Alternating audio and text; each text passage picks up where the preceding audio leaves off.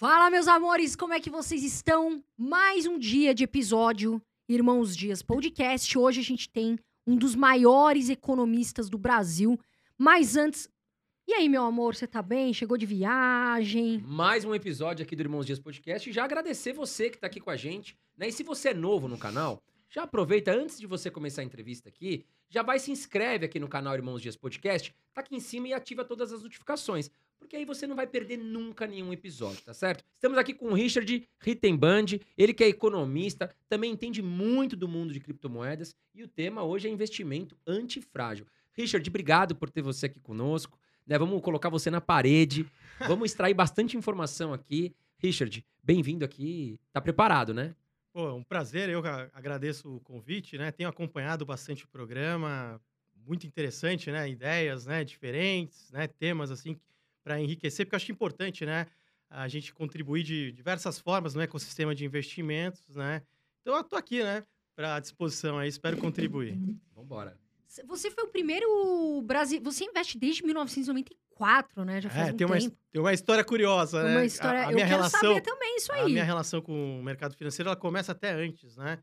Com seis anos de idade, eu anotava cotações da bolsa para o meu pai, porque era um período que você não tinha internet, não tinha nada, e você tinha que ficar ligando para corretora. Só que tinha um programa na extinta TV Manchete chamado Informe Econômico. Eu lembro até hoje. Era uma tela, aparecia umas moedas caindo, aí falava, atenção, aí aparecia assim, Paranapanema, tanto, Vale do Rio Doce, tanto, Petrobras. Aí falava, ah, hoje o Banco Central fez uma intervenção no ouro, no ouro, imagina, não era só no dólar, no ouro. E aí meu pai falava, ó, oh, anota aí. Aí eu comecei a anotar e comecei a me interessar bastante pelo mercado financeiro. E aí, eu com 13 anos de idade, né, eu, com o dinheiro do bar mitzvah, né, que é a maioridade judaica, eu achava que eu era esperto, né? Que eu, pô, eu já tô experiente, tô acompanhando esse mercado, eu sou malandro. Fui lá e comprei uma ação chamada Ferro Ligas. E aí que aconteceu? Foi um desastre. Eu literalmente perdi tudo, né? Depois a empresa até fechou o capital. E aí foi um grande aprendizado. E aí eu falei, não, tem que me preparar melhor, tem que entender isso, principalmente me preservar. E aí fui me recuperando, né? Os cacos, né? Durante anos. E aí com 17 anos, em 98, eu montei a minha primeira mesa de operações. Aí, assim, atuar com uma forma profissional no mercado e já atuando nos mercados globais. Então, seus assim, avós, eu, eu, escutei alguma coisa que sim, seus avós, né, tiveram isso. muito a ver com a sua filosofia de investimento. Sim, sim, né? meu, meu avô, né, eu sou a terceira geração, né, de investidores, né, meu avô é quase 100 anos, né, é a, a primeira geração, então eu, a gente sempre se interessou, né, a família inteira, tanto por empreendedorismo e também em investimentos, né, porque a filosofia do meu avô é você tem que preservar os frutos do seu trabalho, né, do empreendedorismo e, e mudando de patamar de tempos em tempos também, aproveitando as oportunidades, mas principalmente ficando longe das encrencas, né, que tem por aí. Então, é, é uma filosofia aí que já está sendo passada de geração para geração. Agora eu sou a, a, terceira geração. E dei sorte, né? Porque às vezes você tem a sorte de principiante. Imagina se eu já começo ganhando e acho que sou malandro, ia tomar um tombo maior, né? Então, tomei um tombo com 13 anos. E aí, com 17 anos, já com o pé no chão, não é? Para começar de uma forma mais profissional, pensando já em acumular patrimônio, Estudando, gerenciar. né? Que Estudando pessoal... bastante todas as classes de ativo, sabendo que eu tinha que ter uma visão ampla, uma visão econômica. E a gente, constante, né, aprendiz, assim, não é... Acho que até quando fala assim, ah, especialista e tal, acho que entusiastas, né? Porque a gente tem que, assim, um, um dos mantras que eu tenho é aprender algo novo todos os dias, né? Então a gente... E, e no mercado, assim, acho que... Acho que é principal lição, assim, dessa filosofia é não querer ser o mais esperto, não querer ser o malandro. Pelo contrário, humildade perante a incerteza, respeitar o mercado, respeitar os grandes ciclos. Que eu estou lendo até um livro agora, eu gosto bastante de ler, né? É um livro que ele é inspirado naquela equipe de rugby, né? O, o All Blacks, né? E aí fala do legado deles. E aí tem uma, uma parte que eu gostei bastante que fala assim que normalmente as pessoas até tomam decisões boas. O problema é quando elas tomam decisões sob pressão. E no mercado você está pressionado não só pelo pânico, mas também pela euforia. Ah, tá todo mundo ganhando, tá todo mundo na hype, né? Eu falo, não quero ser o, mais esperto, mais o malandro. Eu quero ser o cara que vai sobreviver e tá vivo, e aí eu vou aproveitando as oportunidades. Muito legal o que o Richard falou aqui, Carol, porque a gente veio de, um, de últimos anos com muita pressão, né? 2019 a gente teve aí um cenário, né, Richard, que muita gente veio para a Bolsa de Valores. A gente tinha uma nova equipe econômica, né? O Sim. Bolsonaro assumindo, tinha toda uma esperança na equipe do Paulo Guedes. E aí muitas pessoas acabaram migrando para a bolsa de valores porque a gente tinha ali os produtos de renda fixa e o brasileiro sempre foi acostumado, né, Carol? Sim. A investir ali com aquele famoso 1% ao mês. E aí começou a cair a taxa de juros e a gente começou a ver muitos brasileiros indo para a bolsa. Só que rapidamente veio o quê? Lockdown, aquele vírus que todo mundo conhece e afetou os mercados. E aí todo mundo ficou sob pressão, né, Richard? É o que você está falando. Então eu acho que quem sobreviveu a esse caos que a gente passou aprendeu uma lição muito forte, né, Carol? Porque certeza, foi uma muita gente- lição Algo muito inesperado, firme, né? Muita gente saiu, tomou prejuízo, acabou Ah. entregando né, as suas ações ali na baixa. Então, interessante isso que nós vamos conversar aqui. Como se proteger, como diversificar, né? Vamos extrair aqui com o Richard muitas opiniões. Agora, falando um pouco de história, Richard, que você é um cara que gosta de ler e tal, e começou cedo, né? 1994, o ano que o Brasil ganhou a Copa do Mundo com o Romário, e você já estava ali olhando ah, Bolsa de Valores com seu Sim. pai, pelo que você citou. O que, que você acha que mudou de lá para cá? Assim, claro, tecnologia e tal. Mas o que, que você vê, o que, que mudou, historicamente falando, de lá para cá? Ah, muita coisa, assim, teve grandes avanços, assim. Acho que uma forma da gente enxergar a, a economia e entender grandes ciclos, não só do Brasil, como do mundo, são, primeiro, entender a capacidade de produção daquela determinada economia. Quanto que ela tem ali de know-how e conhecimento? Ela produz produtos de valor agregado maior, ela está estimulando inovações tecnológicas. E no curto prazo, a economia está atuando muito aquecida ou né, ela está com um espaço para crescer de uma forma sustentável, sem gerar distorções, como depois a gente pode explicar, né? as- a causa da inflação, de uma forma bem simples, assim, bem didática, para as pessoas entenderem. E tem os fenômenos globais importantes, por exemplo, a gente pegou a partir de 1990, começo da década de 90, o mundo ele, ele lidou com uma, uma configuração econômica similar ao que a gente vê agora, que são grandes ondas inflacionárias incomodando o mundo e baixo crescimento, a chamada estagflação, na década de 70 e 80. E era um período de desglobalização, um mundo mais fechado, um mundo mais hostil, mundo da Guerra Fria. Aí, a partir da chegada dos anos 90, começa a ter uma virada de chave, o mundo começa a sair disso, tem o avanço principalmente da internet, então eu destaco no início da década de 90, né, a, a adoção da internet despontando. A partir de 1994, não só no Brasil, mas outros países emergentes, você começa a ter uma certa estabilidade. Você tem o sucesso do plano real, né? Depois de o Brasil lidando com décadas de inflação e hiperinflação, que é uma coisa maluca, né? A gente tá sofrendo agora com a inflação, mas as pessoas não têm ideia. Quando eu ia no supermercado com a minha mãe nos anos 80, ela falava, ó, não bobeia aí, porque o moço da remarcação já tá no corredor lá dos produtos, o cara já vai tacar outro preço. Imagina que loucura, você tinha que correr lá pra Subir de um minuto pro é, subia assim absurdamente e era uma, era uma coisa assim é, inimaginável, né, hoje em dia. E aí, a partir dos anos 90, você tem esse avanço também no mundo, nos países emergentes, uma certa estabilidade.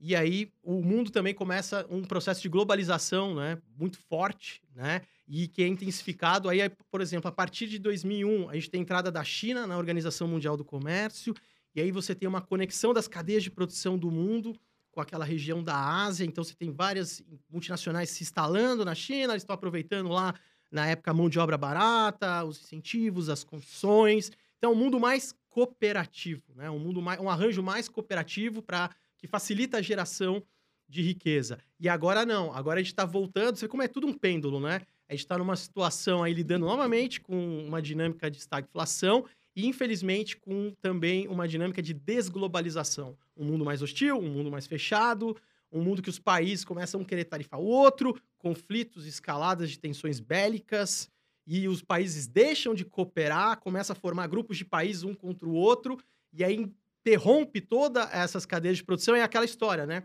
Tem dois caminhos na economia, né? Você tem um caminho, que é um de um atalho, que você fala assim, ah, você quer crescer economicamente? Então vai lá, aumenta o crédito, incentivo a galera a se endividar, vai firme e tal, eles vão consumir, vai, a economia vai andando por um tempo, até uma hora que isso se torna insustentável. E aí vem Isso- inflação altíssima. Exatamente. E depois você tem uma- um outro caminho, que é o caminho de você aumentar a produção daquela economia, de ofertas bem-sucedidas no mercado. Quer dizer o quê? Né? Ofertas que aqueles empreendedores detectaram que as pessoas realmente querem, ou até, como por exemplo o Steve Jobs, que foi genial, né? criando né, mercados, necessidades, ofertas bem-sucedidas, e com isso você gera renda, né? porque as pessoas que estão lá envolvidas nessas cadeias de produção, elas têm uma renda, e parte dessa renda pode ser consumida, parte pode ser poupada, investida, ou seja, é um ciclo mais sustentável. Por que que acontece qu- quando uma economia ela cresce além da capacidade instalada dela? A gente já pode explicar até a inflação. Quando eu era pequeno, nessa época é, da inflação, eu perguntei pro meu pai assim: é, pai, por que, que o governo, o Banco Central, não, não sabia que era o Banco Central, porque o governo imprime dinheiro, distribui e acabou lá, sai para comprar todo mundo, todo mundo é feliz e tal.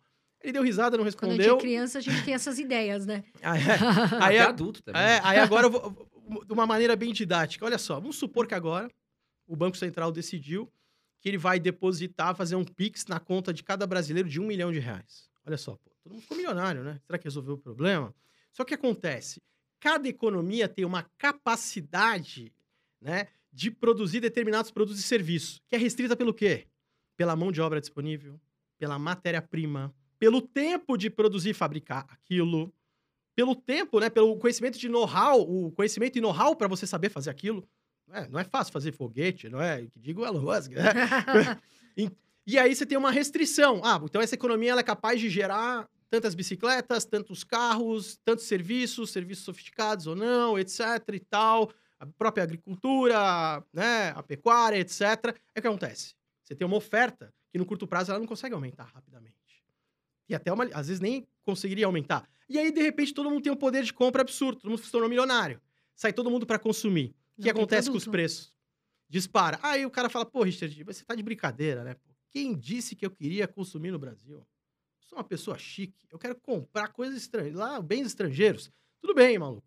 Mas para você comprar é, no exterior, você vai precisar comprar moeda estrangeira. Tá bom, todo mundo milionário com poder de compra sai para comprar dólar. O que acontece com o dólar, por exemplo?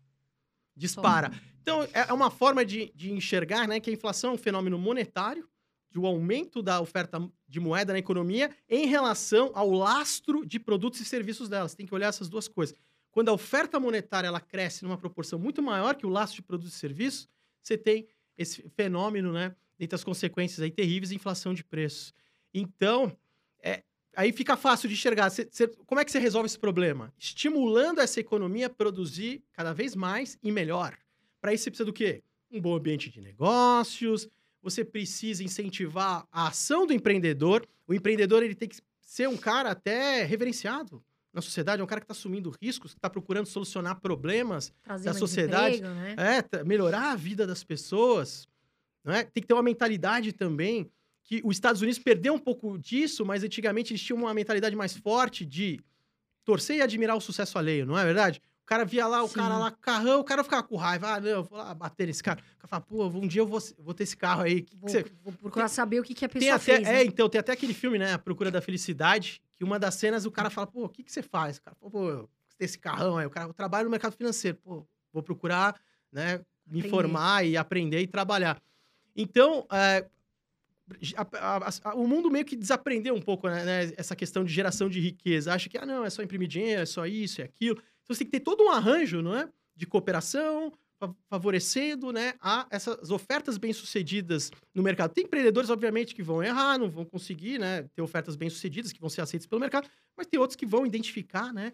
E isso vai, né, fazendo Crescer. a economia crescer. O que acontece quando a economia, então, ela fica no curto prazo acima da sua capacidade instalada? Ela começa a operar nisso. Falta estoques, pressão para dificuldade de contratar as pessoas, pressão de inflação, e quando ela está abaixo da capacidade instalada, aí, se você tiver uma economia no curto prazo caindo muito, aí você tem pressão por desemprego, que é ruim. Qual que é o melhor dos mundos? É a economia de curto prazo crescendo, né, numa velocidade menor que aquela que a gente chama de longo prazo, que é essa que é definida pela produtividade, pelas inovações tecnológicas, pelos investimentos. Quer ver outra coisa que também é muito importante para uma economia crescer no longo prazo? É a infraestrutura. Facilitar a conexão entre as pessoas, ter uma estratégia de como é que a gente vai escoar nossos produtos, como é que as pessoas vão ter mobilidade. Hoje em dia, conexão de internet. Sim. Então. Exportação, importação. Quando a gente começa a pensar nessa ótica, pô, que determina, que, que determina uma economia crescer no longo prazo? Tá. Produtividade, investimentos, infraestrutura, um ambiente de negócios bom, segurança jurídica e tal. No curto prazo, já é mais fácil estimular a economia. Você pode estimular simplesmente dando grana na mão das pessoas, imprimindo e dando dinheiro na mão das pessoas e falar, vai consumir. Só que isso não é sustentável. Você pode aumentar gastos do governo no curto prazo. Então, assim, por exemplo, fazendo uma brincadeira, ah, o ministro da Fazenda é o Rittenband aqui e tal. Pô, vou lá, faço o que eu, a loucura, jogo o crédito, aumento o gasto do governo tal, faço o PIB bombar lá, o PIB de curto prazo, 7%, que é o que sai na mídia, e saio fora. E aí, se depois vem a recessão, dá a bomba e fala, pô, na minha época a economia crescia 7%, etc. Porque é muito mais delicado, né? Você trabalhar esse, esses motores de, de, longo prazo, porque eles vão até além do calendário eleitoral, né? Que é quatro anos, tal, reeleição, é Isso difícil. Que eu perguntar, porque hoje, por exemplo, eu tava vendo as notícias de manhã e as bolsas acordaram com mais otimismo, mais Uhum. calmas, as bolsas americanas. E a gente teve o dado do payroll que veio, né, a- Aham. acima aí os empregos, do que era esperado. E também a questão dos bons resultados das empresas, né? Sim. que estão mostrando até além da expectativa. Agora, eu vi que os analistas estão se dividindo. Alguns estão falando: olha, a gente vê que não vai ter uma recessão. Para nós é positivo, os resultados estão vindo bem, a Aham. gente enxerga como positivo no cenário macro, né? E também a gente enxerga é, como positivo mais empregos. Agora, outros analistas acham que isso não é positivo. Por quê? Porque tem mais, né? Foi o que você falou outro dia, né, André? A inflação tende a subir mais. O Fed já meio que falou que não vai, né? Não tá com a expectativa de subir a taxa de juros. Então, o que eu queria saber é o seguinte, Richard, qual é a sua opinião com esses dados que saíram dos Estados Unidos, se isso de fato é positivo ou negativo e, se- e- e como identificar quais os sinais que pode haver uma recessão? Ô, excelente pergunta, sabia? Porque o. Vamos, o primeiro ponto, né? Do mercado de trabalho, né? A gente olha muito a taxa de desemprego, não é? A taxa de desemprego, ela conta uma parte da história, né? É, a melhor forma de analisar a taxa de desemprego é com uma outra métrica que ela não é tão difundida, que é a participação da força de trabalho, que é o número de pessoas que. Quantas pessoas que são aptas a trabalhar que estão trabalhando em relação a esse total. Então, por exemplo, ah, nos Estados Unidos, vamos supor, tem mil pessoas aptas a trabalhar. Só que você vai ver lá, só tem 600 pessoas trabalhando. 400 pessoas optaram por deixar a força de trabalho, mesmo estando aptas, né, na idade economicamente ativa, que a gente olha. O que, que esses dados de desemprego, quando a gente desmembra eles e, e analisa, não é? Foi um dado, né, quando a gente olha a taxa de desemprego, falou, tá forte, etc. Só que a, a taxa de participação vem caindo, né, nos últimos meses. Na verdade, já vem caindo desde os anos, anos 2000, que você tem uma mudança demográfica, tem uma mudança em relações, eh, nas próprias relações do trabalho, mas está no patamar abaixo do pré-Covid. Essa é uma informação importante. Muita gente recebeu lá o auxílio e tal. Sei lá, por causa da pandemia, a gente não sabe. Deixou a força de trabalho, não é? E outro dado também muito importante. Que tipo de emprego que está sendo preenchido? Que é o seguinte, quando você olha os dados de emprego agora, esses mais recentes dos Estados Unidos, são pessoas que já tinham emprego e estão pegando o segundo. Então não é um sinal tão positivo, porque o cara está tendo que ter dois, dois empregos. Né? E a própria última configuração de estagflação lá dos anos 70 e 80, e o próprio ano 2000, antes do estouro da bolha da internet, você, tem um, você teve um mercado de trabalho forte antes da coisa começar a se deteriorar. Mas acho importante analisar essas métricas em conjunto, que aí ela te dá e fala, pô, será que tá tão assim? Tá uma coisa estranha, né? O cara tá procurando, precisando de outro emprego, tem pessoas deixando a força de trabalho. Isso também pressiona a inflação, por quê? Porque fica muito difícil, né? Você contratar, quando você estava nos Estados Unidos recentemente, pô, só tinha placa, né? Hire, hire, tipo, contratando, né? Para tudo que é lado. Mão de obra qualificada também, muito difícil. A gente também tem um outro ponto que a gente vai precisar de um tempo para entender, que são as consequências e sequelas do Covid, né, no longo prazo nas pessoas, não é? Não é brincadeira, né? A gente não sabe o que, como vai afetar as pessoas aí na, na a produtividade delas ao longo, ao longo do tempo. É falar, ah, não, passou, acabou. Não, a gente não sabe, a gente vai precisar de um tempo. Em relação aos resultados das empresas, também é uma pergunta excelente, porque a gente tem alguns ventos contrários à geração de resultados delas, não só nos Estados Unidos, né, mas como no- no- nos países. Primeiro, você teve um- uma tempestade perfeita muito ruim de queda da margem das empresas. O que, que aconteceu? Você teve uma grande onda inflacionária, principalmente bate primeiro nos preços ao produtor. Então, as empresas ti- tiveram um aumento brutal de custos. E você olhava o índice de preço ao consumidor, não tinha subido tanto. Quer dizer o quê? As empresas estavam com dificuldade e ainda estão de repassar todo esse aumento. Então, elas meio que pega a margem de lucro delas, né? Nesse sentido. Elas agora estão co- conseguindo aos poucos. E aí tem outro desafio: aumento da mão de obra. Difícil contratar.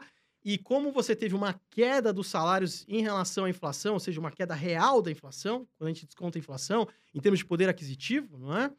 As pessoas estão exigindo né, salários né, maiores. Isso aí bate aonde? Bate também na margem das empresas. As empresas também lidam com outro vento contrário que é perigosíssimo, que tem implicações aí de médio e longo prazo, que é a tal desglobali- desglobalização. Que é, pô, e agora, né? Eu tinha uma cadeia de produção que era conectada Europa, Ásia, não sei, e agora? Como é que eu faço? A China na política do Covid zero aí, que toda hora vai lockdown, via, te- recentemente teve até agora, fecharam um resort lá, 80 mil turistas. Então, fora também os países se estranhando, né? Porque a gente vai falar, ah, os Estados Unidos estranhando, os americanos com os russos. Não é a população generalizada, não é? São os governos ali, os Sim. políticos, burocratas que estão se estranhando e todo mundo leva, vai junto, né? Vai no, Acaba levando a a- culpa. a- acaba levando a culpa. Então, você tem uma série de ventos, né? E agora a gente tem um outro vento que ainda não foi totalmente precificado, que é a questão da queda, o potencial de queda de receita das empresas. Isso está muito ligado à desaceleração das economias. Então, a gente já teve uma recessão técnica agora, que é quando dois trimestres consecutivos nos Estados Unidos foram de retração, e continua ainda né, uma sinalização que, que a economia, não só dos Estados Unidos, de outros países, está desacelerando quando a gente olha uma métrica que é uma métrica que já existia, só que a partir do Covid pô, virou uma mão na roda, que chama indicadores econômicos de alta frequência, que é você medir o ritmo da economia quase em tempo real. Vendo, ah, o cara tá lá, quanto que tá gastando de cartão, tá passando crédito, débito, tá fazendo isso, consumo de luz, mobilidade, né? Porque o nosso celular é um GPS, etc. Você combina uma série de dados ali em tempo real e você vai vendo, pô, tá indo, não tá indo. Tem indicadores antecedentes que antecipam um pouco o ritmo da economia, que são mais tradicionais também, que também estão apontando isso. Então, assim, as empresas estão lidando com uma série de desafios, desafios de logística, não é? O mundo mostrou vários problemas de gargalos, não é? De distribuição de produtos. Então, é, problema de importos, aumento do frete. Então, assim, as empresas estão estão lidando com, com uma série de desafios. Então, os resultados, assim, primeira temporada de resultados aí desse ano e um pouquinho do final do ano passado. Mostrou o quê? Primeiro, bo- bateu na margem de lucro. Você vê que teve mudanças aí. Netflix teve que se mexer, Amazon também se mexeu, a própria Apple em termos de margem, né? O próprio ex-Facebook, o Meta lá também, né? Falando que tá passando, a própria Tesla, né? O Elon Musk, ele deixou bem claro isso. E agora, quando a gente faz, a gente analisa o guidance, guidance é, é- é os, as próprias empresas tentando nortear né, as expectativas dos analistas, falando, olha, a gente espera que nos próximos trimestres vai ser mais ou menos assim. Mostrando que, olha, a gente pode ter queda de receitas, ainda está batendo isso, a gente está lidando com uma pressão de custos. Nessa temporada agora, a gente começou a ver já uns primeiros sinais de um potencial queda de receita em um ou outro resultado de empresa. Então, assim, para os próximos, com a economia persistindo nessa desaceleração, tende a bater e é algo que não está precificado. Então, assim, respondendo então as duas perguntas, eu acho assim, a, a, a melhor forma da gente se situar, tomar decisões em meio à incerteza, é primeiro falando assim, respirar fundo e falar, pô, humildade perante certeza, não sei nada, não quero ter opinião de nada, eu quero ver os números aí, vou tentar entender o que eles estão me contando de uma forma racional, nua e crua. Senão a gente entra no tal do viés da confirmação, né? Pô, às vezes gosta, né, da, da empresa, e, pô, eu vou ver só o lado bom, né? Vou minimizar o ruim e tal. Não é fácil, né? Mas a gente vai treinando, né, a, a mentalidade, o mindset para fazer isso de uma forma bem, bem racional. Então, hoje os dados mostram isso. O mercado de trabalho americano, na verdade, quando a gente olha por trás das cortinas ali, pô, os caras precisando procurar mais emprego, né? Muita gente deixando a força de trabalho, isso é, um- isso é uma coisa preocupante. Nos Estados Unidos vem caindo desde o ano 2000, tá no patamar abaixo do pré-Covid. Em termos de resultado de empresas, eles lidando com uma série de, de ventos contrários, não é? A geração dos resultados. E tem dois ventos que ainda não bateu muito, que é esse justamente da queda de receitas e esse da desglobalização, que a gente não sabe, né? Agora tem agora a questão China-Taiwan, não é? Você vê a Apple falando, Mais pô, já vou atrasar, né? O iPhone 14. Você vê como o mundo era muito conectado, né? Que é o correto. Sim. E agora, infelizmente, a gente está num pêndulo, num retrocesso nesse sentido. Richard, até falando sobre essa questão, puxando o gancho de que você falou que o mundo agora está desconectado, o Brasil subiu a taxa de juros de forma antecipada frente à Europa e os Estados Unidos, né? Eu quero saber a sua opinião sobre a atitude do Brasil se antecipar com, com a alta dos juros. Será que os Estados Unidos dormiu no ponto? Né? E até o ministro Paulo Guedes disse que enquanto a gente já está pousando aqui, os Estados Unidos se prepara para ter um pouso e que pode ser um pouso mais turbulento.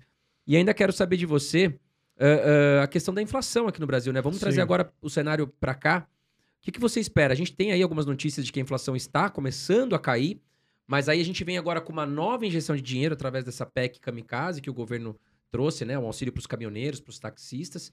E qual que é a sua visão? O que, que isso pode impactar aí no controle da inflação aqui no Brasil também? Perfeito. Acho que o primeiro ponto, né, do Brasil, né, a- acho que um, se for apontar, né, um- uma das distorções que ocorreram em termos de política monetária, né, da taxa de juros, foi ter ido até os 2% ali, né? Talvez tenha ido reduzido baixo demais, sem as condições e os fundamentos para isso, né? A partir da pandemia aí, a gente tem um aumento brutal da oferta monetária no, no Brasil e, no, e, no, e, nos outros países. Para vocês terem uma ideia, dos Estados Unidos não, não há precedentes aí no, nos últimos 60, 70 anos de uma variação da, de oferta monetária tão grande, ou seja, de injetar dinheiro numa quantidade tão absurda quanto foi nos Estados Unidos também, na própria uh, Europa. E combinado, né? Lembra que a gente. Pra, como é que a gente vê a inflação? É um fenômeno monetário, a gente quer ver o lastro de produtos e serviços dessa economia. Olha que combinação nociva que aconteceu. A gente teve um aumento brutal da oferta monetária nos países, Brasil, Estados Unidos, e ao mesmo tempo, para piorar, um choque de oferta por conta do Covid, os lockdowns, tudo parando, fechando. Então, olha aí, você aumentou a oferta monetária e diminuindo a produção de produtos e serviços de uma forma brutal. Tempestade perfeita para a inflação. Lidamos aqui, no caso brasileiro, com a primeira grande onda inflacionária, só que quando a gente olha a oferta monetária agora, ela fez um pico já há mais de um ano, caiu bruscamente, isso tem um tempo, uma defasagem para começar a se refletir na inflação, porque a inflação é um indicador atrasado. Quer dizer o quê? Já tem sinais há muito tempo da desaceleração da inflação no Brasil. Isso tá já convergindo, você começa a olhar os, os principais índices agora já está batendo. Eu até brincava, né? Quando eu falava que a, inflação no mundo e no Brasil ia aumentar bruscamente, e não vinha, né? Porque é um indicador atrasado. Os caras, pô, esse tá maluco, xinga, fica bravo. Falo, calma, é um, é pote de ketchup que tá quase no final a inflação. Imagina isso. Você vai batendo, batendo, batendo. Aí uma hora vai e sai tudo de uma vez.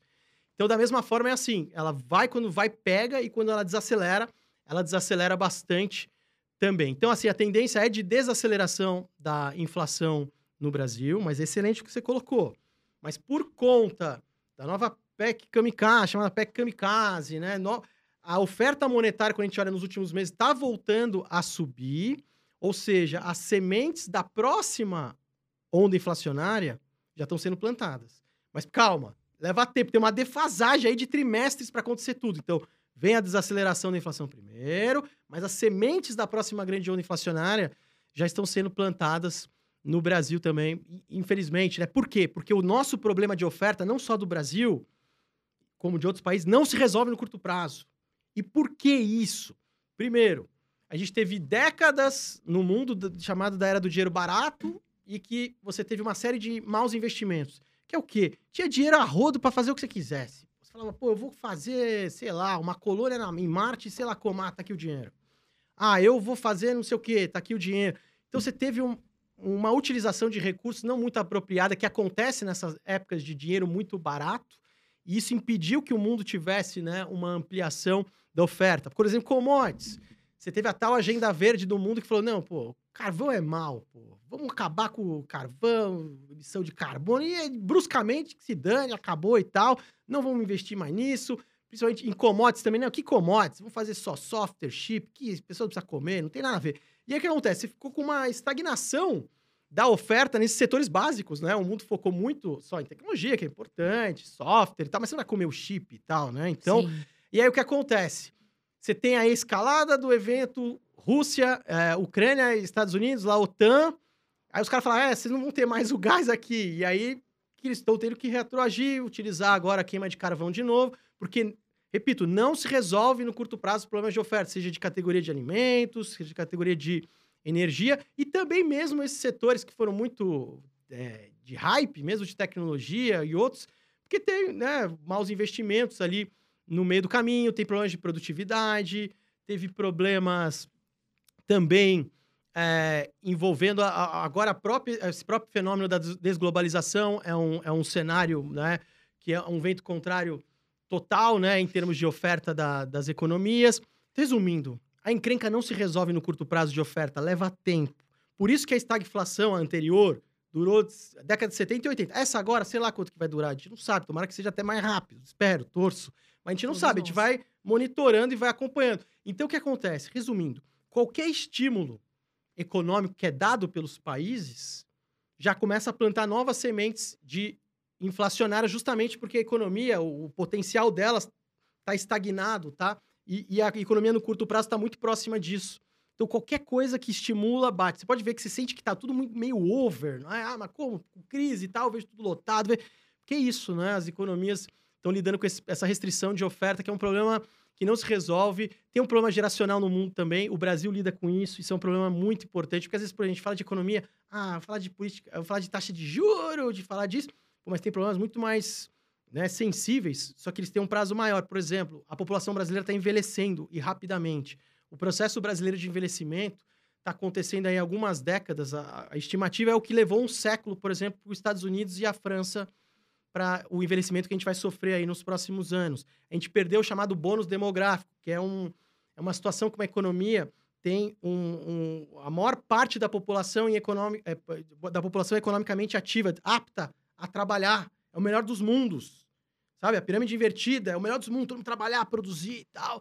A gente, infelizmente, desperdiçou. E a gente tem uma outra armadilha no Brasil que de tempos em tempos também se repete, que é fazer o setor de agropecuário o carregador do piano da economia, sabe? Ah, não, o Brasil é commodities, só deixa aí, então tudo commodities, aí o governo aumenta a arrecadação, e aí com isso começa a gastar mais, né? Em vez de estar tá lá, vamos fazer, utilizar de uma forma racional esses recursos, os caras vão torrando dinheiro como se não houvesse amanhã, é só lembrar 2008, né? Farra das commodities também, vamos gastar, fazer, é isso, aquilo. E aí depois, a hora que a maré baixa, as commodities são cíclicas, não é?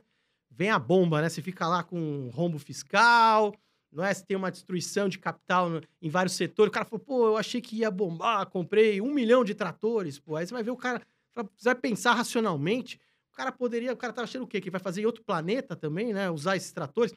Isso é muito engraçado, porque eu lembro que antigamente tinha uma empresa que era Plin 4, que é a Globocabo. Que foi uma hype na época, saiu dos centavos, foi para 4 reais, foi para centavos de novo, fizeram lá um split lá, subiu, foi para reais de novo, foi para centavos de novo. E aí você olhava os valuations da época, você falava, pô, meu, como é que passou uma projeção louca dessa, né? Os, o maluco aqui tá assumindo uma premissa que, sei lá, vai ser três vezes a população brasileira vai ter o sinal a cabo, sabe? Umas coisas assim estranhas que não batia, né? Tem uma outra história engraçada. Essa é dos anos 60. Você já ouviu falar da bolha do boliche? Não, não essa não. Bolha do boliche Dos não. Estados Unidos, a bolha do boliche. Lá nos Estados Unidos, né, década de 60, presidente americano da época, o cara, o cara era entusiasta lá do boliche e também teve uma inovação tecnológica. Antigamente tinha lá, o maluco ele tinha que colocar lá, jogava lá a bola e o carinha lá e botava os pinos em pé, né? Inventaram a tecnologia que era automático. E aí, junto com o presidente gostava do boliche e tal, teve um boom de empresas de boliche, e principalmente na Bolsa Americana. E aí começou a inaugurar pista de boliche para todo lado e tal. Então você olhava lá a capacidade das pistas, pistas de boliche dos Estados Unidos, era para, sei lá, duas populações americanas, sabe? Uma coisa assim absurda. E aí depois, quando tudo veio à, à tona, né? Aí explode, queima de capital, mas você vê toda a bolha, todo exagero, começa às vezes com uma inovação tecnológica, alguma coisa legal e tal, mas entra numa hype assim tão grande. Fica um né? tempo e depois volta, é né? É igual a paleta mexicana, né? É. é. Boliche tinha muito aqui. Eu gosto de jogar boliche, mas a é. gente vê que também foi acabando então, quem quiser né? pesquisar e gosta de história, a bolha do boliche nos Estados Unidos, essa bolha aí é uma bolha curiosa aí, pouca Interessante difundida. a história. Agora, Richard, falando sobre a taxa Selic, né? Com esse movimento, então, de PEC, kamikaze e tal, quando você enxerga que essa taxa Selic começa a recuar? Olha, essa também é outra pergunta excelente, porque permite a gente passar uma bússola para quem está assistindo a gente acompanhar a política monetária. Que a gente olha muito a taxa nominal, né? Ah, a Selic foi para 13,75, a Selic está 12, assim. Isso em termos nominais. O que importa na política monetária é a chamada taxa de juro real, que é descontada da inflação. Aí você tem duas formas de olhar isso. Tem uma forma que chama ex post, você vai lá e vê quanto foi a inflação que já aconteceu efetivamente e tal, e vê lá, a taxa de juro real foi tanto no período. Pô, mas não, a gente tem que tomar decisão em meia incerteza, o Banco Central está tomando decisão. Aí a gente utiliza uma outra conta, que chama ex ante, que é antes. Como é que a gente faz isso? Utilizando a expectativa da inflação para os próximos 12 meses. Quando a gente olha a taxa de juro real do Brasil hoje, por essa ótica ex ante, ela está se aproximando de 8% ao ano, ou seja, já altíssima próxima ao patamar que foi registrado em 2015 e 2016, lá na maior encrenca, né? Recente que aconteceu no Brasil, ou seja, muito, muito contracionista, muito contracionista. E aí vem o pulo do gato para a pessoa entender que, como é que o Banco Central ele pode manter a taxa de juros em termo nominal e, mesmo assim, a taxa de juro real subir. Que é o quê? Se o Banco Central ele deixou até bem claro nesse último comunicado que ele fala assim: ah, podemos permitir, queremos que avance no território contracionista. Fala, pô, o cara vai socar mais para cima essa o cara tá louco. Não. como ele está vendo, ele tem sinais que a inflação está desacelerando, com a inflação desacelerando e surpreendendo positivamente os índices, as expectativas inflacionárias também tendem a embicar para baixo. Ao cair a expectativa inflacionária, mesmo com a taxa nominal inalterada, o que acontece com a taxa de juro real? Sobe. Então o Banco Central, ele, ele pode ficar parado que nem gato, falar, ah, não, o ciclo encerrou, e a taxa de juro real subindo porque a expectativa inflacionária está caindo. Ou, como já está num patamar muito elevado, e dependendo da velocidade que essa taxa de juro real suba, e já está num patamar muito, muito contracionista, ele vai fazendo ajustes para manter ela. Então, às vezes, você fala, pô, a taxa de juro caiu. Aí você fala, calma, maluco, vamos fazer a conta. Aí você olha lá, a expectativa inflacionária caiu também, e fala, pô, taxa de juro real tá inalterada. Ele, na verdade, ele manteve a taxa. Tá vendo a diferença de você entender é, é, a ótica, né, do que eles estão efetivamente olhando? E aí, eles também já deram uma letra que como a gente teve essas mudanças tributárias que impacta aí os índices de preço e tal, e também para ele não ter que ficar carregando muito a mão, porque as, por que, que as expectativas inflacionárias estão demorando para cair também? Porque o cara, não só o Brasil, mas as autoridades monetárias, os bancos centrais do mundo perderam a credibilidade. Quem você falou, o cara dorme no ponto, o cara marca a toca ali, pô, tipo, passou o Ronaldinho, o Gaúcho fez gol, fez não sei o quê, foi lá. Só pá. depois que ele vai. Aí o cara fica, ah, não, mexer. não é nada. É, parece até aquele ciclo, né? Negação, não temos inflação. Aí depois, pá, inflação. Temos, pô, uma inflação, né? Que já era visto, todo mundo comentava, né, pô, como é, como é que os Estados Unidos vai segurar é. esse dinheiro todo que eles estão imprimindo? Agora, nesse momento, que muitos investidores perguntam, a inflação está alta no mundo todo. Porque tem gente que fala assim, ah, a inflação está muito alta no Brasil. Não, a inflação está alta no mundo todo. O dólar perde o poder de compra e o investidor, como ele deve se comportar nesse momento em relação a investir no exterior? Pô, outra excelente pergunta. Tô mandando bem, pô. Gostando aqui das perguntas. O dólar, ele tem uma posição curiosa em relação ao sistema financeiro mundial. Por quê? A maior parte das dívidas do mundo são denominadas em dólares. Principalmente como a gente teve tempos atrás, crise de países emergentes que emitiam títulos na moeda local e deu encrenca, o mais emblemático, 1998, crise da Rússia. A Rússia foi lá, deu a moratória lá, o calote, o default e falou: Ah, é maluco, o título é em dólar, mas é o seguinte: eu não vou te pagar em dólar, eu te pago em rublo. Parecido agora como que eles têm feito.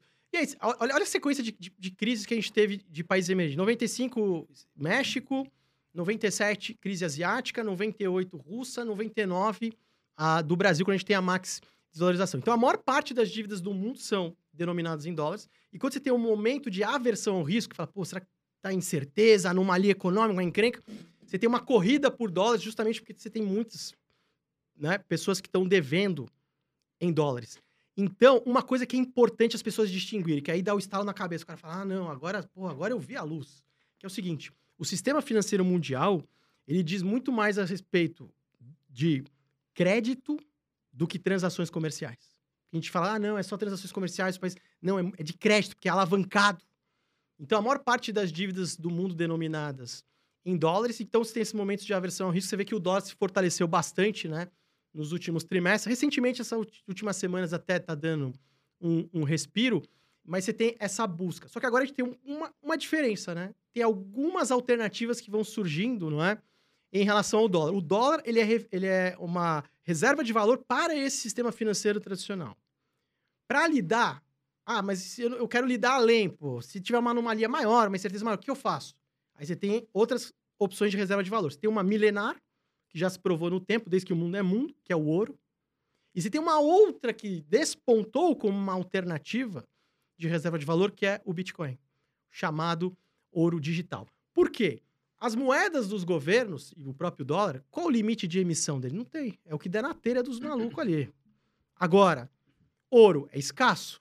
E mais escasso ainda que o ouro matematicamente é o Bitcoin. Tem um limite Sim. de 21 milhões, milhões né? de Bitcoins que só vão, somente vão existir essa quantidade. Então, são ativos deflacionários. Já o mundo fiat, ele é inflacionário. Mas o dólar, nesse sentido, ele tem esse, esse movimento de se fortalecer frente às principais moedas porque em tempos de aversão risco, incerteza, anomalia, dentro do sistema financeiro tradicional, ele é a reserva de valor e se tem um movimento chamado flight to quality, que é você correr e principalmente correr para títulos do tesouro americano. A gente vê esse movimento agora, a gente vê esse movimento, por exemplo, que foi o apocalipse financeiro que foi em 2008, foi um Armagedon ali da, da pesada lá, 2008, que a gente fala, pô, o que, que vai sobrar, né? Vai quebrando, o banco americano quebrando, seguradora, é o fim do mundo, né? E você teve esse movimento de fortalecimento do dólar. Várias moedas, né, é, já enfraqueceram, né? Principalmente uma que o pessoal teve até uma certa hype, teve até o euro, por exemplo, né? É, eu vi o euro tá desvalorizou É, bastante, né? chegando próximo da paridade aí, um para um. E o próprio ien, moeda japonesa, só que aí tem uma outra questão dele estar desvalorizando, é que lá o Banco Central está fazendo não só in- intervenção no, no câmbio, mas na curva de juros, ou seja, em, em taxas de juros de prazos maiores. Então ele fala assim: olha, é o seguinte, o título do tesouro japonês de 10 anos só pode render no máximo 0,25. E ele vai lá defendendo aquilo lá. Ele vai fazendo intervenções para manter aquilo lá. Aí o que acontece? Com todos os, os títulos do mundo subindo, o rendimento, o que, que sobe? Bate na moeda e começa a desvalorizar. O pessoal fala: "Ah, não, vou vender IEM, não tá. Não tem como me proteger aqui nos juros. E aí vai vendendo. Então, é uma situação específica. Então, moedas é, é um segmento bem interessante. E os antigos diziam que quando você analisa as moedas, é igual você analisar placas tectônicas. Pô, se moeda que é, pô, meio estável ali, tranquilo, começa a se mexer muito, que vem um terremoto aí, tem alguma coisa estranha acontecendo. Você vê essas variações que a gente tá vendo aí, né? Ien, euro, libra, franco Hoje o suíço. dólar tava caindo 1%. Não é né? uma coisa, não é uma coisa assim muito trivial, né? E falando sobre o dólar, Richard, até a gente tem muitos aqui é, é, é, seguidores que estão pensando, ou já, ou já investem nos Estados Unidos, ou pensam em começar a investir nos Sim. Estados Unidos. Aí eu quero saber de você, o que, que você acha para o cenário para o dólar? Eu sei que é difícil, né? A gente falar, poxa, o dólar Sim. vai valorizar ou vai desvalorizar.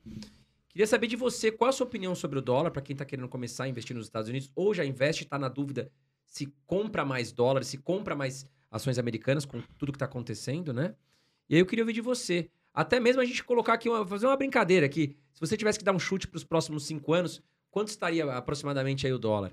Então, o dólar real, né? O dólar em relação Ao real. é, ao real, acho que o primeiro ponto é a gente quebrar o mito de que você se expor ao dólar, você está especulando na taxa de câmbio. Se, você é um trader, não sei o quê, quer especular, é uma coisa.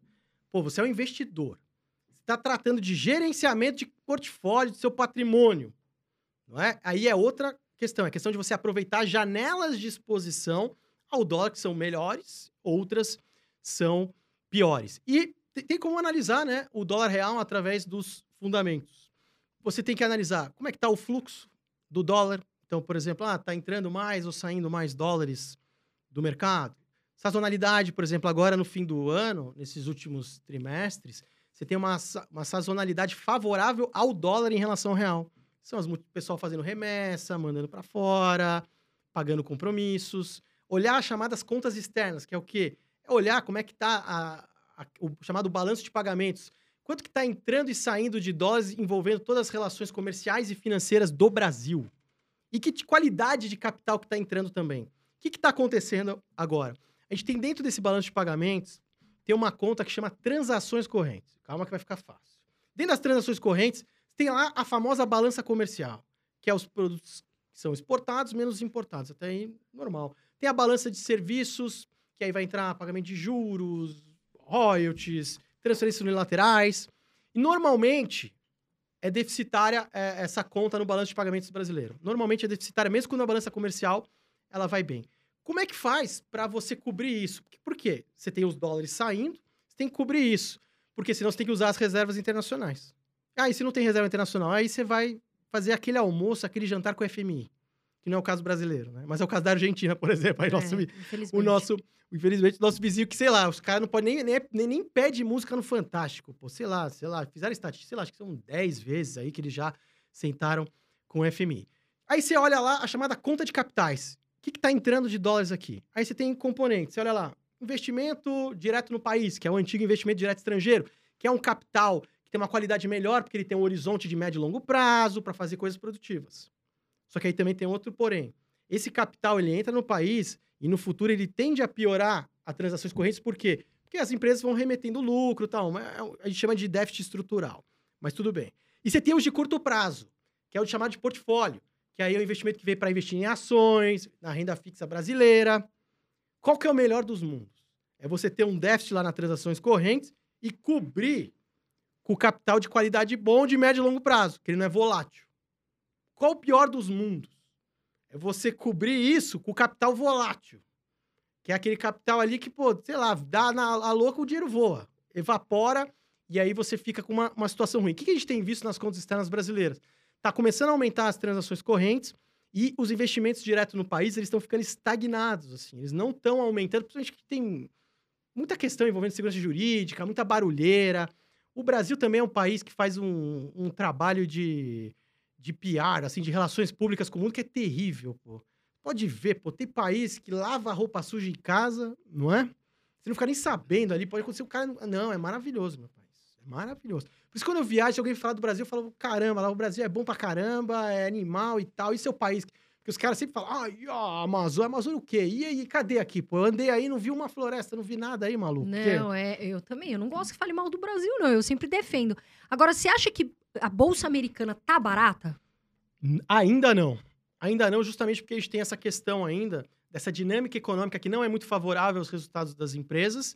E quando a gente olha em termos de valuation, no agregado, ainda mostra certos exageros. Você vê o nível que estava exagerado, mesmo com a, as quedas Você recentes. acha, por exemplo, a pessoa que vai investir nesse momento, ela fica, vamos supor, as, as empresas né, da Bolsa ainda, né, tomar um cuidado ali. Sim. Qual setor que realmente a pessoa fala, não, aqui eu tô mais vantajoso? E a questão dos bounds, né? É. Que agora a renda fixa americana é, é, uma, é uma procura dos investidores, não? Isso. O, o primeiro cara tem que pensar o portfólio dele global, né? E a questão de dolarizar o patrimônio, se expor aos mercados globais, não tem a ver com especular com câmbio. A tendência do dólar real é ainda de valorização do dólar, ou seja, desvalorização do real no médio prazo. Essa é a situação. Quando a gente olha uma série de coisas, tem termos de troca, que é a razão entre os, pre os preços dos produtos que a gente exporta, importa, questão sazonal de fluxo, questão das contas, das próprias contas externas, a questão fiscal batendo bastante. O risco Brasil subiu bastante nas últimas semanas, isso ainda não foi incorporado ao preço do dólar real. Então você tem essa primeira informação. Segunda informação, você tem que olhar além, né? Você quer se manter investidor por toda a vida.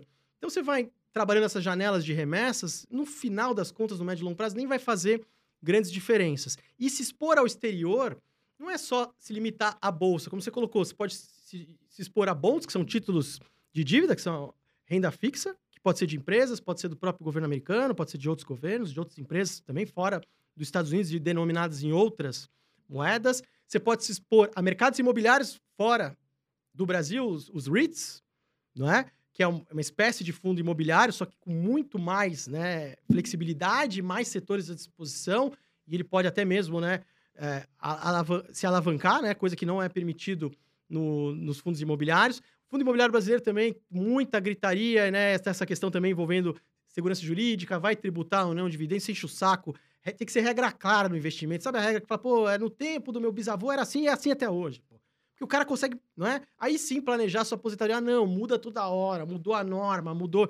Pô, aí é maluquice. Então o cara tem exposição em diversas classes de ativo, commodities, propriamente criptos, né? Definir um percentual, meta, ou seja, eu vou expor meu portfólio, meu patrimônio, tantos por cento em ações e tal. Gestão, né? Fazer uma boa gestão de risco. né? Isso, né? exatamente. E, e, rebalanceando. E o que, que vai dizer, ah, o que eu ponho mais ou menos? O, como é que está o ciclo da economia global ou especificidades daquele próprio país. No caso dos Estados Unidos, a gente ainda tem esses ventos contrários à Bolsa Americana, mas é aquela questão depende do horizonte de tempo que aquele cara está lidando, se ele vai começar aos pouquinhos. Então, assim, começa mais defensivo, vai, né? Vai esperando, que vai aparecer mais, tende a aparecer mais oportunidades na Bolsa Americana, né? Mais barganhas, a chamada Bacia das Almas. Chama Bacia das Almas porque morreu todo mundo, sobrou só as almas ali, meu.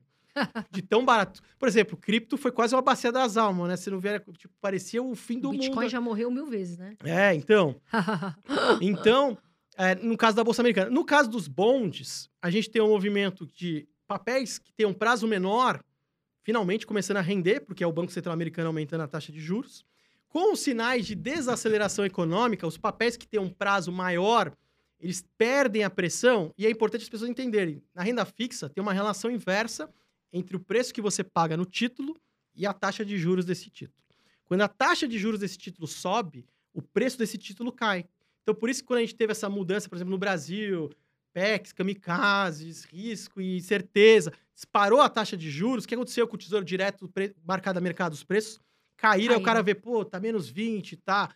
Então, na parte longa agora, me- intermediária e longa dos, da curva dos, de juros dos Estados Unidos, tá perdendo pressão por conta da recessão, então tem algum prêmio ali que a gente fala para ser capturado. Mas o beabá é que a parte curta, né, ela tende a continuar subindo, porque a estimativa é que o Banco Central Americano, até o final do ano, suba mais ou menos por volta de 3,5, aí uma taxa terminal, suba um pouquinho mais no começo do ano que vem, e aí ele comece a, a, a cortar. E não é só limitado a isso, né?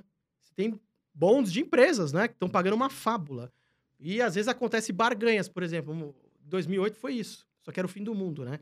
Você ia lá, sei lá, o mundo acabando, aí tô com o telefone lá, na minha, e aí, tem o papel da Coca-Cola, sei lá, pagando 12% ao ano em dólar. Pô, qualquer um fala, pô, tá maluco, é tranquilo, né? Vai lá. Nesse em 2008 não, você respirava fundo e falava, pô, será, né? Será que vai lançar? Será que É, a né? Coca-Cola pô, Coca-Cola se, se expandir para outros planetas, com certeza todo mundo vai consumir, pô. Então, e você vê como é que era, era, era uma tensão. Então, assim, tem muitas oportunidades em bonds, tem muitas oportunidades em REITs também, porque imóvel é ativo real, eles sofreram bastante com essa primeira onda inflacionária, esse início do ciclo de aperto monetário, que aconteceu e está em andamento nos Estados Unidos. Commodities, acho que tem a simetria boa, são aquelas de metais preciosos, justamente por causa dessas anomalias econômicas incertezas, ouro e prata. Enfim, é aquela história, né? Sempre tem um grande mercado de alta e baixa por aí. Você não pode ser o cara, ah, eu sou otimista, pessimista. Eu não sou nada, cara. Eu sou o cara que quer ser o humilde perante a certeza. E tem boa simetria de exposição, aqui eu vou. Aqui tá uma encrenca, eu evito. E vou indo. E aí você vai caminhando. Porque acho que a frase principal que a pessoa tem que botar na cabeça é se manter investidor por toda a vida. Não é essa hype Constância. e essa loucura que vai fazer a minha vida. E também não é na hora que a cobra fuma ali, que dá uma capitulação ali, dá um pânico, que os caras jogam a toalha. Tem até a lenda, né, que fala que os mercados de alta começam quando o último otimista joga a toalha, que é assim. O mercado, o cara é mó otimista, o mercado começa a cair. Não, caiu porque subiu. Pá, comprei mais. Beleza. Aí cai mais. Não, caiu a compra. Vai subir mais. Aí cai. Pá.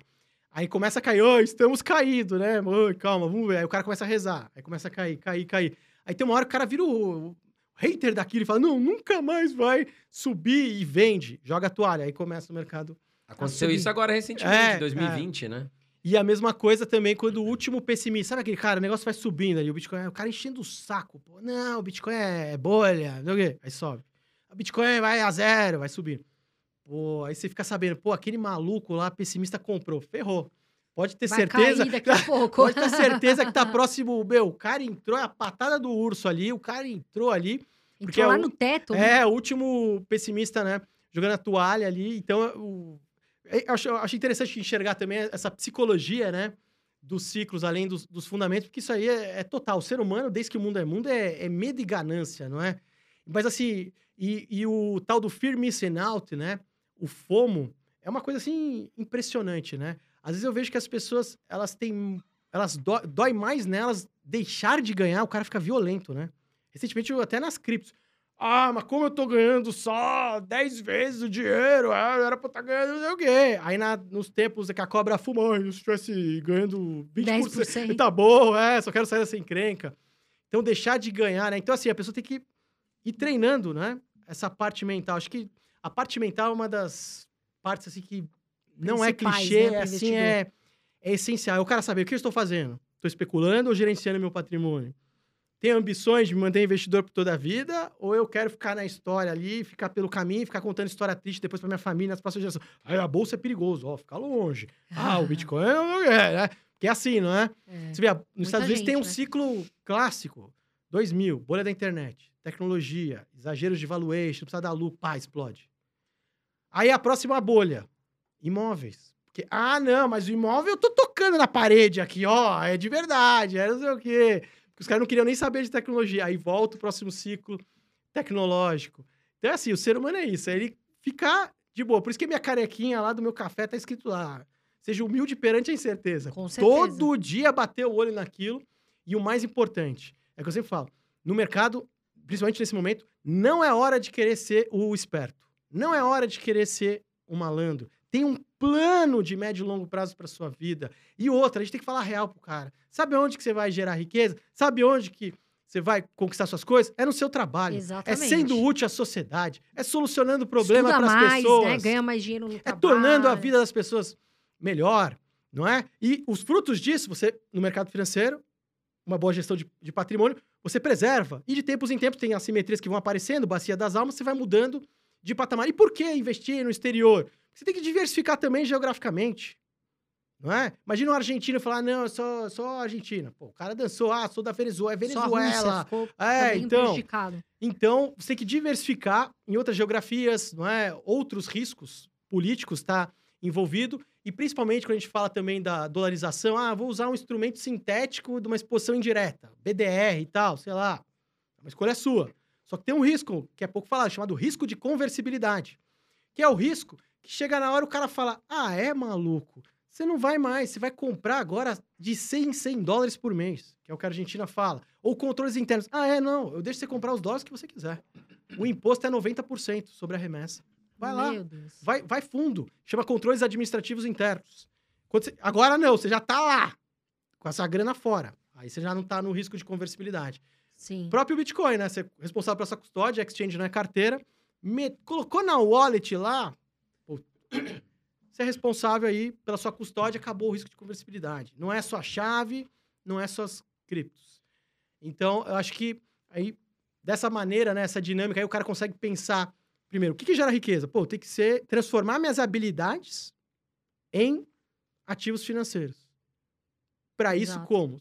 Servir na sociedade, essa é a verdade. Por isso que eu gosto do capitalismo. Porque o capitalismo puro, sem intervenção estatal, sem essas, né, de compadre lá, não, eu gostei do fulano, o cara veio jantar comigo, o cara é meu amigo, pô, tá fechado esse setor, é só seu aqui, eu vou proteger e tal. Não, mundo livre.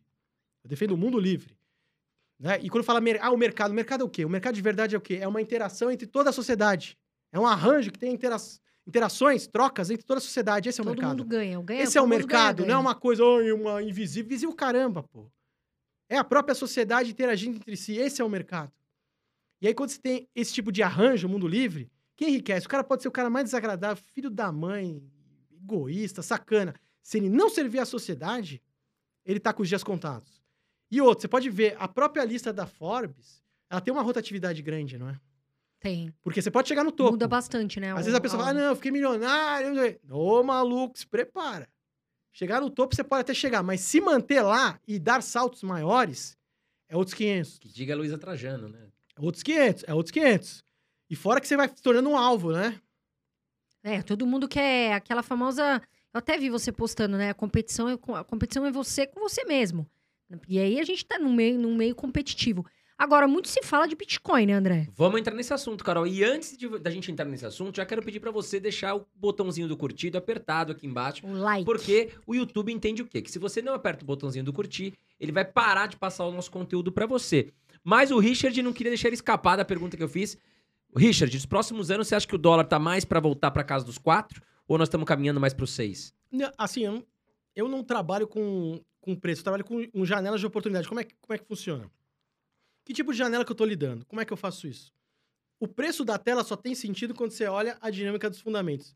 Tem a- tá sinalizando que a continuidade do ciclo de desvalorização do real, sim ou não? E o preço está caindo? Então, por exemplo, fazendo mais fácil ainda, você tem um ativo que os fundamentos estão intactos. Nem está melhorando, ele está bom.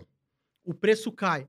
É o fim do mundo? Não. É uma janela de oportunidade para você aportar, se expor. Tá.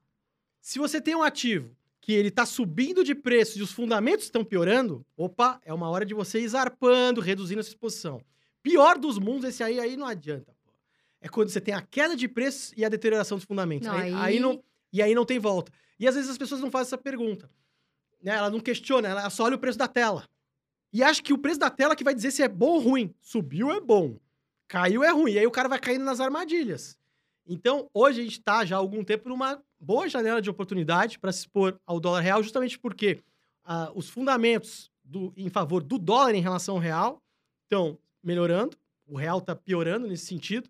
Tem esse problema, principalmente dessa âncora fiscal, com a PEC kamikaze, teve a PEC dos precatórios, que são regras fiscais importantes que foram violadas. Por que isso é importante? Ah, chatice, regra fiscal, caramba. Porque é o seguinte, o que, que é um ganho institucional para um país e por que, que instituições são importantes? Porque você não pode depender de pessoas que têm boa vontade.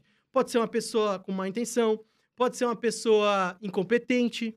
Quando é forte institucionalmente, pode ser o que for, pode ser o capeta lá, o cara não consegue criar um dano coletivo grande.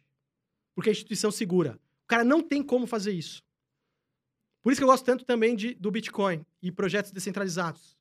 Porque justamente ali ninguém consegue fazer uma encrenca que coloque todo mundo em risco. Que é uma rede, né? Todo mundo tem um monte E aí a regra rede. fiscal é pra isso. Justamente. Quando você viola ela, não, deu uma contornada, é legal.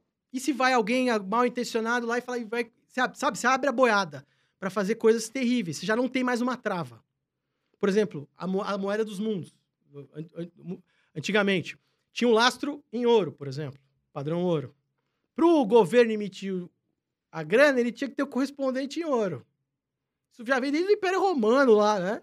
Que eles começavam a tentar né, falsificar lá a moeda, não ser toda de ouro e tal. O que acontece? Você fala, ah, é maluco, agora é o seguinte: é moeda fiat, não tem mais lastro, lastro é a economia. O governo não tem mais limite para imprimir. O que aconteceu? Um processo inflacionário. Tem um gráfico maravilhoso da inflação acumulada dos Estados Unidos desde lá da independência até os dias de hoje. Você vê enquanto tinha lastro dinheiro assim, tinha momentos de inflação, deflação, inflação, deflação. Soltou a trava dos caras, pá! Você vê o real mesmo, é um plano de estabilização bem sucedido, mas desde a sua implementação em julho de 94, perdeu mais de 80% de poder de compra. Que é o sapo na panela, né? As pessoas estão cheirando da inflação, mas uma inflaçãozinha lá de 3, 4% todo ano vai te matando também. Exatamente. Você tem que poupar cada vez mais, tem que. Tem que ah, Elas esquecem de descontar a inflação, né? Exatamente. Elas veem ali a, a, a- a- exemplo, ah, a taxa Selic tá em 13,75, tá ótimo, vou investir aqui, mas tem inflação também que você tem que descontar. Agora, falando de Bitcoin, muita gente pergunta de Bitcoin. Todo dia vem alguém pra mim e fala, tá barato, tá caro, eu compro. Como que você enxerga o Bitcoin pra curto e médio prazo? E você acha que o Bitcoin bate 100 mil Então, dólares? eu Como você pela falou, né, experiência trabalha- do, é, do mercado, eu não, eu, eu não atuo com, com preço, até porque, imagina, olha só a utilidade disso, do preço da tela e a dinâmica dos fundamentos, olha que coisa. Se você olhasse lá a Amazon, o preço da Amazon quando estourou a bolha da internet, sei lá, foi lá, vamos chutar, vai, 100 dólares. Na época, 100 dólares, se olhasse ali, opa, cenário tá esquisito, tá caro, é, é caro. 100 dólares, tipo, hoje, tipo, se a ação tiver 10 mil, 100 dólares, de graça. Então, o preço, ele te engana em termos de, de referência. E a gente é muito guiado por ancoragem, é outro viés. Então, quando você se liberta dos preços e fala, não, vou trabalhar janelas, você desfruta do grande ciclo. Porque, assim, você pode até enxergar um grande ciclo de um ativo, do Bitcoin, de ações, de ouro, de o que você quiser. Permanecer no grande ciclo que é outros 500. Porque no curto prazo pode acontecer de tudo. Pode ter volatilidade, pode ter o chamado evento Black Swan, nenê, acontece um negócio. O cara esbarra num botão ali, joga um míssil errado, faz o exercício, militar ali que deu errado, joga, explode o negócio, o cara acha que é uma coisa de guerra. Loucura, o ser humano é louco, cara. não- você não sabe, você não tem o controle sobre isso no curto prazo. É? Só que aí vai trabalhando essas janelas. Pode melhorar a janela para você fazer aportes e tal. Então, o grande segredo é permanecer nos grandes ciclos. Então, por isso, quando você trabalha com preços, aí tudo bem, chega nos 100 mil dólares, e agora? É caro ou Sobe, barato? desce. Você olha lá o, o fundamento, 100 mil dólares pode ser de graça no futuro, por exemplo. Ah, não, mas eu saí. Por exemplo, o cara, ah, se o, cara, o Bitcoin tá valia, sei lá, 10 dólares. O dia que bater mil dólares, maluco, eu vendo tudo e não sei o quê. Entendeu? Aí o, o próprio último topo que a gente teve em 2017, a 20 mil dólares, o Bitcoin tava, se olhar o fundamento, era uma janela pra pular fora, caríssimo. 20 mil dólares hoje, Tá barato. ficou barato. Tá vendo as referências? Você vai se libertando dos preços. Fala, não, não interessa, eu vou olhar em conjunto. Então, o Bitcoin tem uma grande assimetria, uma distorção que chegou em relação aos fundamentos e os preços que ocorreram, principalmente na capitulação de junho, não eram vistos desde lá do flash crash de março de 2020 e também no começo desse atual ciclo de alta que foi final de 2018, começo de 2019. Ou seja, a pessoa que quer investir em Bitcoin vai devagarinho agora, mas tá num momento. Eu acho que todo Tá mundo deveria barato. ter uma meta de longo prazo de acumular pelo menos um Bitcoin. Vai comprando ali umas frações, porque só vão existir 21 milhões, vários foram perdidos. E no futuro, se você tiver um Bitcoin, pode ter certeza que você vai estar lá num grupo seleto, não é? De um ativo que é uma alternativa ao sistema financeiro não é? mundial. É um ativo que tem características do novo momento que a internet está começando a desenrolar, que é você ser responsável pela custódia dos seus dados, Você não tem mais fronteiras. Mas você vê que. Por, que eu, eu gosto tanto do, do Bitcoin e do ecossistema das criptos, principalmente nesse momento. Você tem, de um lado, uma globalização liderada por esses burocratas esses políticos, comando guerra, enchendo o saco. E do outro, você tem uma válvula de escape, que é uma globalização digital que o Bitcoin e os projetos não é, podem proporcionar. Porque não tem fronteira. Você vê, o jovem, por que conquistou o coração da juventude? Criptos. Porque o jovem, ele sabe, aquilo é meu, tá aqui na minha mão, é minha custódia, eu posso transacionar a hora que eu quiser. Ah, não, meu amigo. Lugar, né? É bolsa de valores, é das 9 às 17, depois dias úteis, e não sei o quê. Não, o cara não tem tempo, é 24 horas, o cara faz, não é? O cara tem essa consciência. Eu acho que tá mudando, primeiro, a sensação de termos de propriedade, de deter uma propriedade de verdade. Porque quando a custódia está na sua mão, você tá à mercê ali, o cara quebra, dá uma loucura, acontece, perde. E também de não ter fronteiras e também não ter limites de horário, você poder transacionar livremente. Se quiser. E uma coisa que é importante quando a gente fala de Bitcoin e criptos, tem um pêndulo que acontece nesse ecossistema de tempos em tempos, que é o seguinte: tem momentos que os chamados maximalistas falam assim: ah, não, só o Bitcoin que tem que existir, as altcoins não deveriam nem existir, tem que, sei lá, botar fogo nelas, acabar com isso e etc. Tem momentos que as altcoins sobem tanto que os caras falam: qual a próxima cripto que vai superar o Bitcoin? O Bitcoin é. Vale mais a pena. O Bitcoin, Bitcoin é um Orkut. Calma, calma, maluco. A gente tem que recorrer agora à biologia para explicar isso. Como um, um sistema natural. O ecossistema do Bitcoin e demais criptomoedas ele é muito próximo de um sistema natural. Ele atua por camadas. Você tem lá a origem, a gênese, que é o Bitcoin, que é a primeira camada. Se instalou. Acima dele, você tem as chamadas altcoins, que é uma camada de experimento. Isso acontece também em outros setores, em setores da economia também. Qual que é a vantagem do Bitcoin? O Bitcoin pode ficar lá sentadão, olhando a maluquice que acontece na camada de experimentos. Muita coisa vai dar errado e vai deixar de existir. Algumas coisas vão dar certo. E ele fala: hum, é uma fonte de aprendizado para ele sem precisar se expor ao risco de ruína. Ele aprende observando. E de uma forma lenta e conservadora, ele incorpora o protocolo. Como a gente está vendo isso acontecer recentemente. E deve ser dessa forma. Já, por que, que de tempos em tempos a camada de experimentos ela tem um certo brilho? No médio e longo prazo, o Bitcoin ele tem a chamada convexidade natural de longo prazo. Quer dizer o quê? Ele tende a ter uma performance, um brilho, uma incorporação de valor maior do que todo o ecossistema, pela posição privilegiada que ele tem. Só que a camada de experimentos, de tempos em tempos, vai ter um brilho justamente para atrair mais experimentos. Ao matar a camada de experimentos, você força o Bitcoin a ter que se expor a ruínas para fazer. Aí vai ficar parado, vai ficar estagnado. Quando que o sistema natural morre? quando ele para de interagir com o meio ambiente e ter essas trocas e saber o que está acontecendo. Por exemplo, sistemas que são privados de estresse. Tipo, ah, o cara, ah, não, não vou fazer mais exercício, meu músculo, sei lá, vou ficar sentado 20 anos aqui que não tem problema. Eu já malhei, ó, tô com a, as pernas lá do Muse, ó, já tô musculoso, vou ficar agora 20 anos sem malhar. Pô. Aí o maluco vai levantar 20 anos, e aí? Outra coisa, privar de volatilidade, floresta. A ideia é genial. Vamos combater os pequenos focos de incêndio na floresta. Acumula o material inflamável, tem uma fagulha um dia, a floresta inteira vai para o espaço. Então, sistemas naturais precisam estar em contato com o meio ambiente, tem que ter momentos de estresse também para ele aprender com aquilo. E numa estrutura descentralizada, os erros são permitidos. Se você tem uma estrutura centralizada, tipo o sistema financeiro mundial, o banco faz o experimento, dá errado, quebra um bancão aí, pô. Vai todo mundo feito Na dominó. mesma onda. Agora, você tem uma camada de experimentos que não interessa. Olha que coisa maravilhosa que aconteceu agora nessa última capitulação.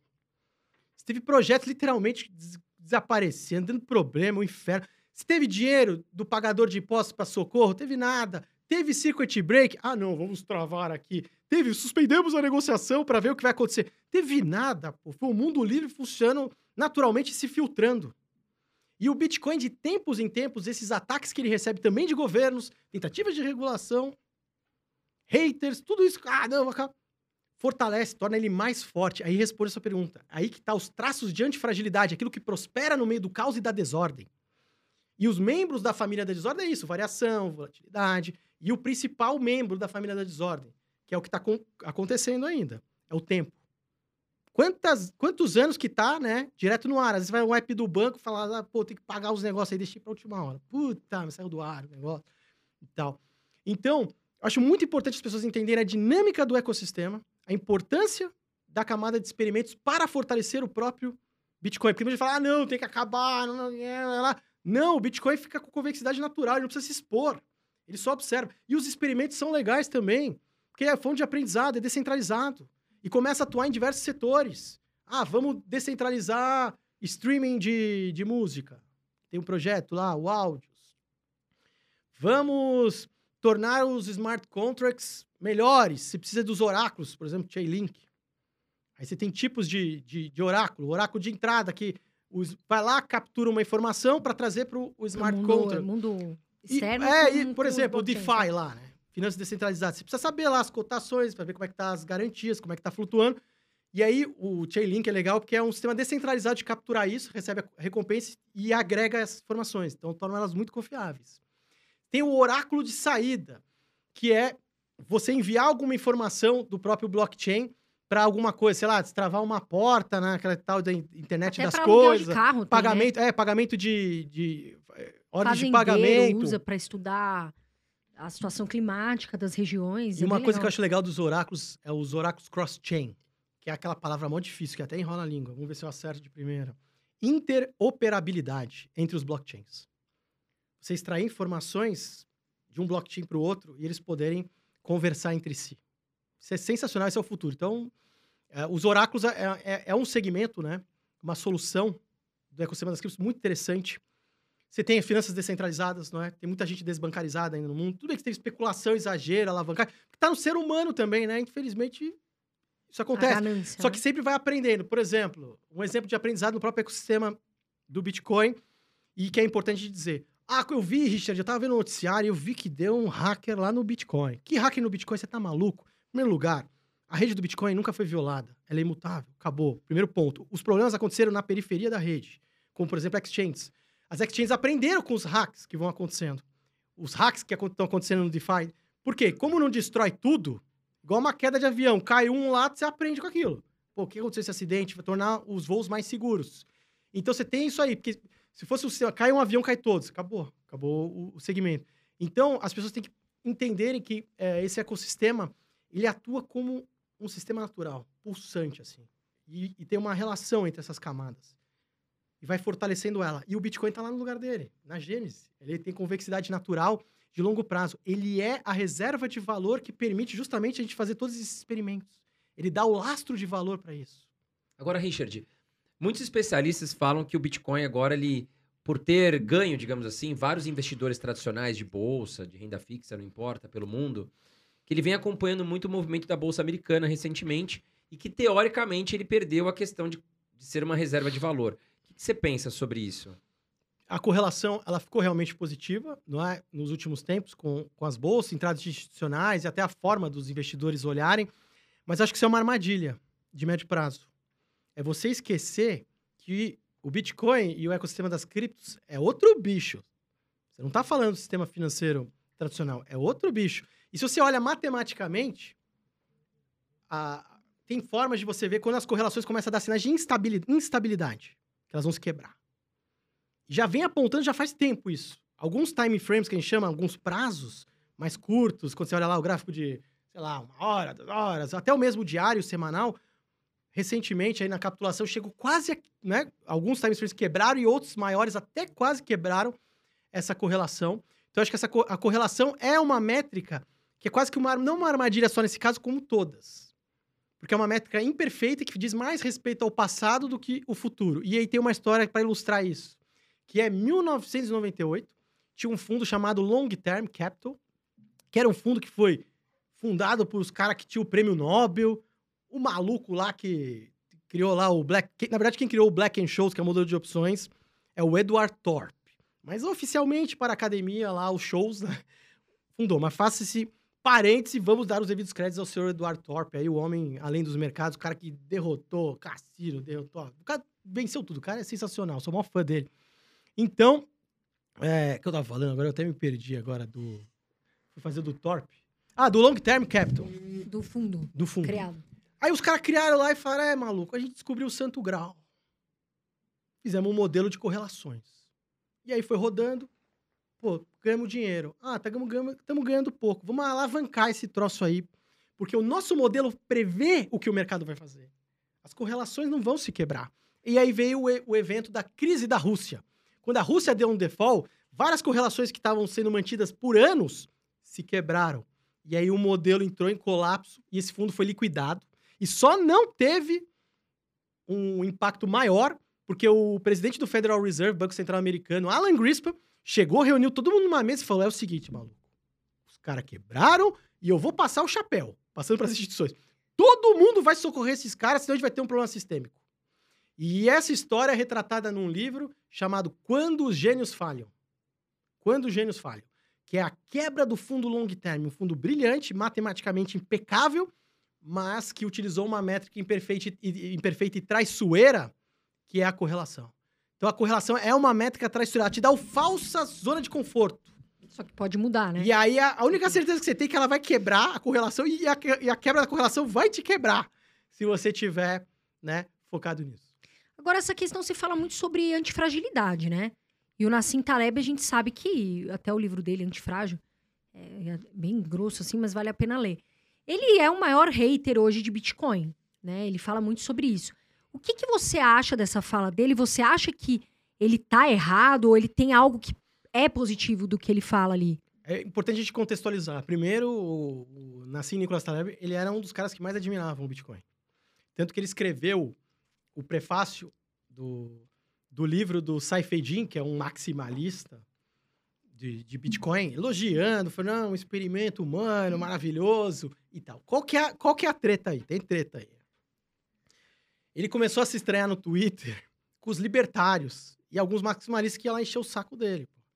E aí o cara ficou pé da vida e criou uma aversão brutal, tipo, em relação ao Hater Bitcoin. total, né? Aí ele mudou, aí ele mudou. Então tem muito disso, assim, de uma briga que ele tem com austríacos, libertários, e que cheira a paciência dele, xingou os caras, os caras xingaram ele, ele foi bloqueando, não é?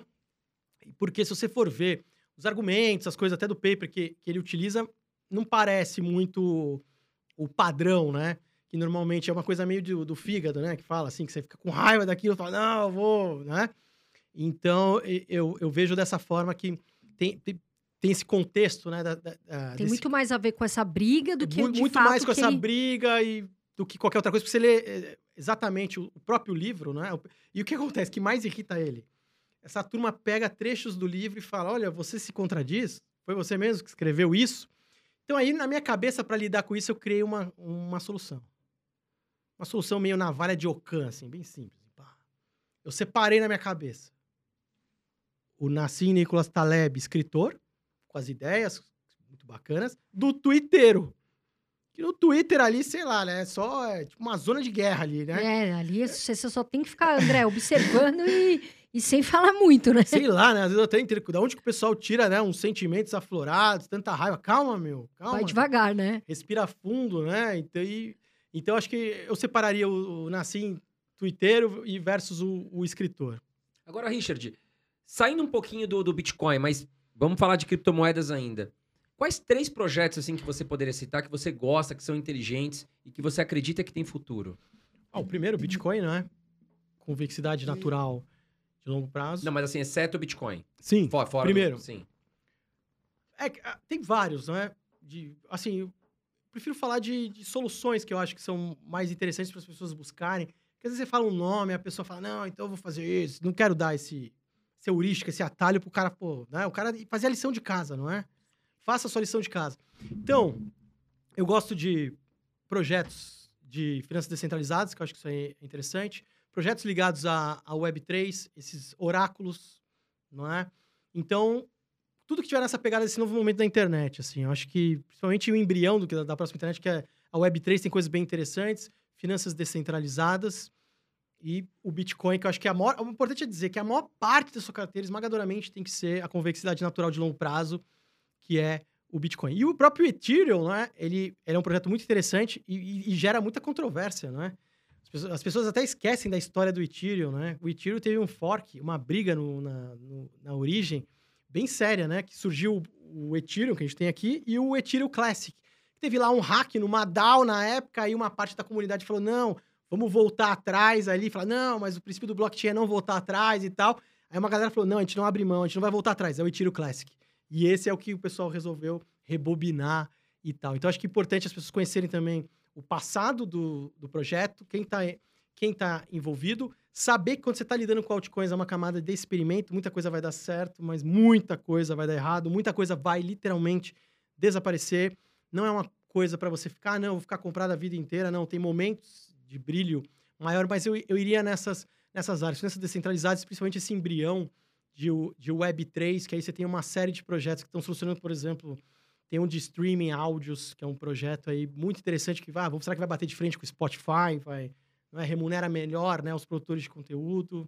Enfim, tem, tem os Chainlink, que eu falei, não é? De oráculos, não é? Que vale a pena também dar olhar, uma olhada. Tem uma série aí. E os NFTs, Richard, o que, que você acha? Porque agora é, tá na moda, né? A gente falar em NFTs e tal. E tem vários projetos que são criados através de NFTs. Você acha que chegou para ficar? Você acha que, que é o futuro? É, chegou para ficar, mas é um experimento do experimento, tá engatinhando. Eu acho que eu, eu classificaria ele como uma engrenagem importantíssima para o ecossistema das criptomoedas. A própria tokenização, né? O NFT é um, um, tanque, um token infungível, né? Então, você... Não fungível, então você não, ele, é, é ele é exclusivo, né? E isso traz características para você explorar desde a indústria de jogos, registros. Gente está vendo uma série de, de projetos, como, por exemplo, o pessoal fala, ah, por que, que eu vou ter um Body Ape? Não serve para nada, não sei o quê. Só que ali é, é, é quase que uma entrada num network, né? Você vai estar tá próximo e participando de eventos e grupos exclusivos, não é? De pessoas. Então, eu acho assim, o, o NFT, um, ele veio para ficar, é uma engrenagem importante. Por que, que é importante a tokenização, como eu falei, é uma engrenagem importante? Porque nesse novo momento que a gente está engatinhando na internet, olha só que interessante. Antes, na internet, você não tinha como participar ativamente como usuário da captura de valor. E outra diferença importante que a gente tem que dizer em relação à própria internet é como essa captura de valor se dá. Na internet tradicional, o protocolo, ou seja, a tecnologia, não conseguiu capturar tanto valor. Que é, por exemplo, a tecnologia que fez a internet. Não capturou. As aplicações, sim. Ah, você vai lá, Facebook, YouTube, é? TikTok, etc. No mundo cripto é o contrário, é invertido. O protocolo, a tecnologia em si, captura mais valor do que as aplicações em si. E a tokenização é uma forma de permitir um arranjo que todos os usuários eles consigam, você consegue distribuir a captura de valor, mas ao mesmo tempo você também distribui os custos e os riscos. Então exige responsabilidades. Toda estrutura mais descentralizada, distribuída, que é o, a descentralização extrema, exige responsabilidade. Então o cara fala, o cara tá. Porque a centralização é muito fácil, é barato. Ah, não, é o governo, é o fulano que toma conta de. Lá não, você participa ativamente. Mais uma característica antifrágil da questão de a pele em risco, de você estar tá envolvido, né, nesses projetos. Então, a tokenização, pode ser os NFTs ou não, eles permitem essa distribuição de valor, captura de valor e também essa distribuição de custos e também de riscos, não é? De uma forma distribuída. E isso permite mais e mais experimentos e uma participação mais ativa das pessoas. Quando elas estão mais próximas, é igual cidadezinha, né? o cara vai lá, o cara vê o maluco ali, o vereador, sei lá, o cara vai lá cobrar o cara na padaria. Pô, aqui a gente nem sabe que são os caras, os caras estão distantes, às vezes você não quer cobrar. Então, né, é uma, uma mão na massa diferente quando a gente está mais próximo, né? E esses projetos com essa característica, essa estrutura, essa topografia permitem isso. Então, acho que tanto NFTs e tokens vieram para ficar, são um arranjo importante, uma solução matemática elegante para distribuir custos, riscos e captura de valor. E no caso de NFTs, assim, tem muita coisa, assim. Eu, eu lembro que quando estava começando a internet, era, sei lá, 98, 99, eu falava, pô, eu preciso ter um negócio na internet. Tipo assim, o que, que eu vou fazer? Mas na época, vocês terem uma ideia, da bolha da internet era tão bizarro que, tipo, as pessoas captavam grana pros projetos, aí o cara ia entrevistar lá o um maluco, né?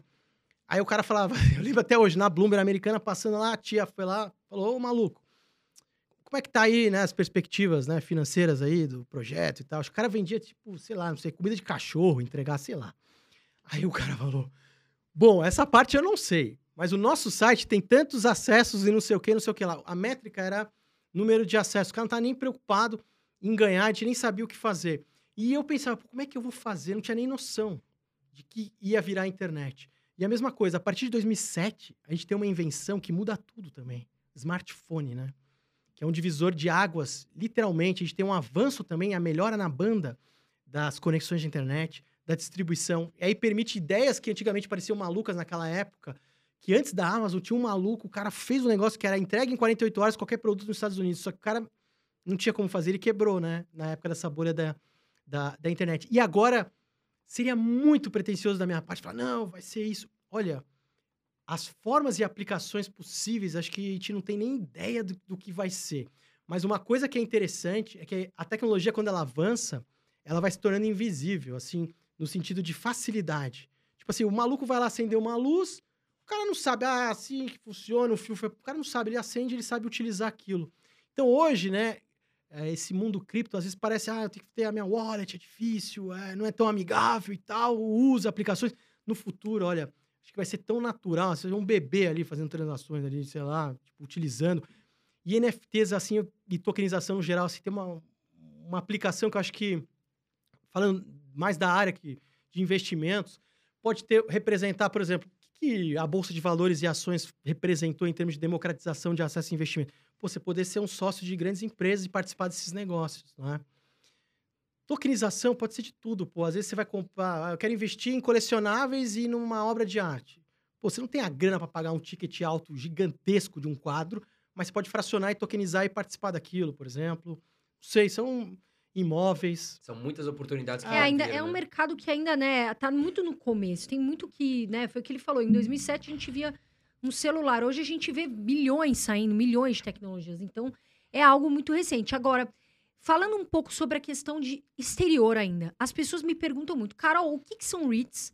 Elas têm essa dificuldade de avaliar, né, a diferença que um REIT tem de fundo imobiliário. E essa tributação nos REITs de 30% nos dividendos, você não acha que isso prejudica? Como que você enxerga isso?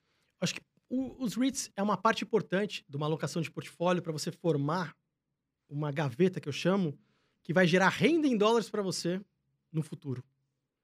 Você pode se expor a diferentes setores que você não consegue no e geograficamente. Então, por exemplo, tem o REIT lá para você se expor às, às antenas de te- telecomunicação que vão explorar, por exemplo, 5G. pô. Se explo- explorar eh, imóveis que são construídos e alugados para ser cassino ou jogos de azar. Clínica de idoso, né? É, clínica de idoso, escritórios, academias.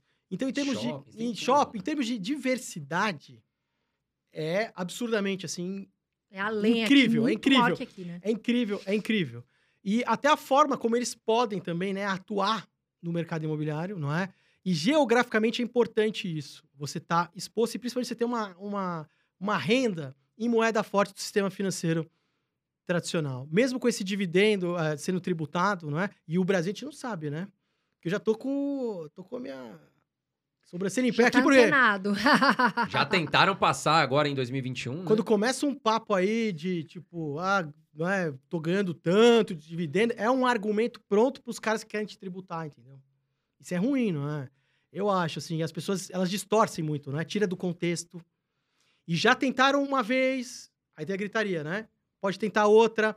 E como a, e a situação fiscal nos próximos anos tende a piorar, a gente sabe que é uma perguntas. possibilidade, não é? Então a gente fala assim, ah, não, nunca vai ficar isento para sempre. Você não sabe, né? É uma questão.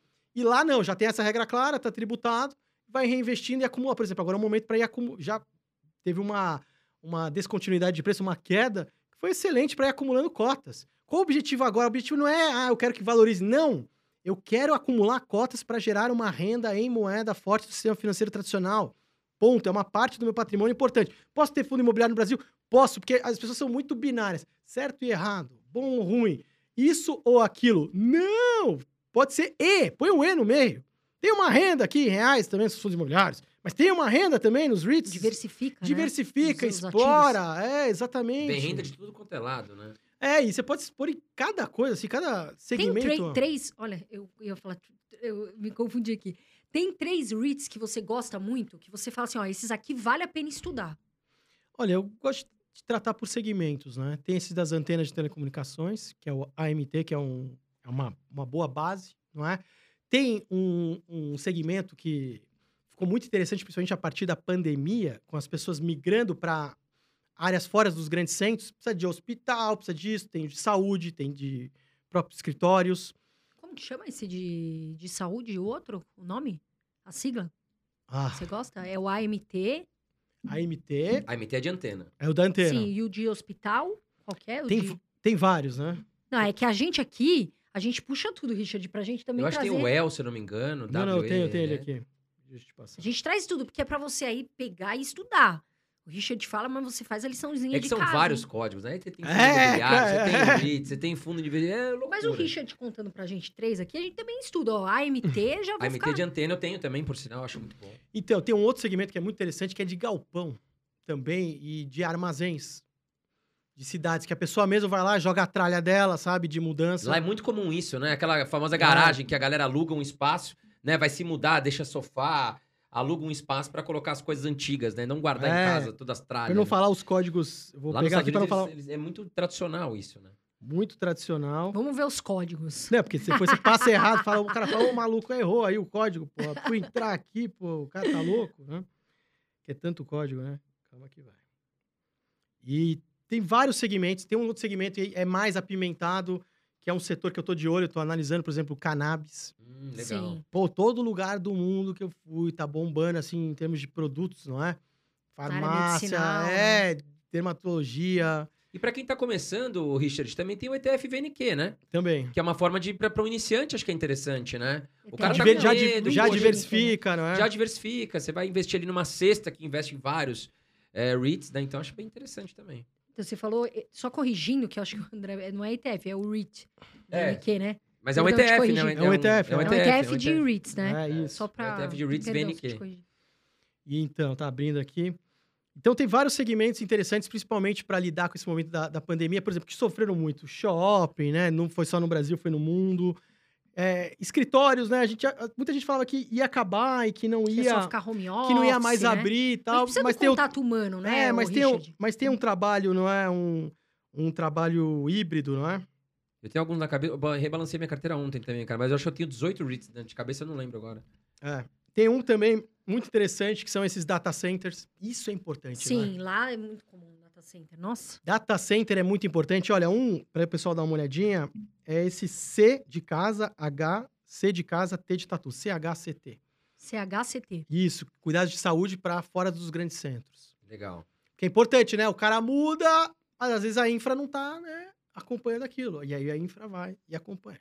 Sim, isso é muito E é, importante. uma- e é uma, é uma oportunidade. Aliás, deveria ter aqui no Brasil, inclusive, porque tem lugares que você vai, mano, um lugar incrível, vai pra ali pro interior, mas não tem infraestrutura, né? Tem hora pra ficar indo e doente ou passar mal. Pô, a fa- É. única farmácia da, fa- da cidade fecha às 5, E não maluco. tem tudo que Sua precisa, dor de né? cabeça vai até às 4h59. Se passar, você já era. Legal, Richard. E agora a gente vai entrar num quadro, Richard, que chama Ping Pong. Tá, Que a Carol vai te fazer algumas perguntas e você tem que Tá. responder ali de forma curta e rápida, tá. né? Enfim. A gente aqui não dá. É, coloca é na A ou B? parede. Ah, não, Albe. eu, vai lá, eu vou, vou usar o E. Vamos lá. Ping-pong, investir no Brasil ou no exterior? Acho que tem momentos, não é, que tá mais favorável. Assim, você tem que investir em ambos, né? E vai ter momentos que vai ser mais favorável tá um pouco mais Mas no a Brasil. sua carteira tá mais aqui ou tá mais lá nos Estados Unidos? Não só nos Estados Unidos, no exterior já. Mercados globais desde lá, daquela história lá de 98. Exterior. Magalu pode falir? Não tenho bola de cristal, mas uma coisa que é interessante quando essa pergunta vem, que eu acho muito louca, que eu tenho uma sessão que eu coloco às vezes no relatório, que eu coloco no relatório, que chama The Twilight Zone. Além da imaginação, baseada naquele seriado ali que você conta umas histórias malucas. Imagina se a gente voltasse pouco tempo atrás e falasse isso na época que era mó hype, né? Que era queridinho e tal, né? É muito como o ciclo do sentimento do mercado muda. Outra questão também envolvendo o próprio varejo brasileiro. Sofreu muito, né? A alta das taxas de juros, as famílias brasileiras muito endividadas, não é? Essa questão também de repassar, né? É, aumento do- dos custos, não é? Concorrência. né? Concorrência, o setor desafiador, né? Que as A margens... internet veio quebrando muita empresa, né? cara? É, mas não, não tenho como... E você acha que a Magalu pode falir? Não tenho como... Assim, é uma, empresa que eu não acompanho, sinceramente. Eu não acompanho, acompanho mais o setor de varejo em termos macro, não é? Mas me chama a atenção isso, porque era muito queridinho. É quase um pecado, pô. Se falasse isso, tipo, essa pergunta aí, sei lá, três anos atrás, os caras falam... chamar de louco. Os caras falam, tá, E cara. a gente torce pra que a Magalu Seria tipo, um continue ia aí ser o firme. momento Valdemar. Lembra Sim. o momento Valdemar do Flamengo? Quando ele foi anunciado técnico do Flamengo? O cara foi lá anunciar o técnico do Flamengo e falou: o técnico do Flamengo é o senhor Valdemar. Valdemar! É a mesma coisa. Se fosse três anos atrás, Magalu vai falar. E a gente quer que o varejo se recupere o mais rápido possível. Magalu e todas as Tudo que outras, gera né? emprego, né? Tudo que gera emprego é o que a gente deseja pro Brasil. Netflix ou Disney? Eu, particularmente, gosto mais da, da Disney, né? Amazon ou Apple? As duas. Dólar ou Bitcoin?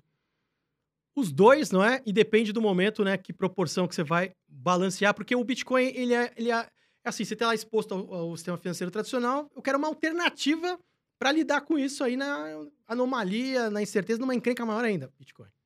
Bitcoin ou Ethereum? Bitcoin.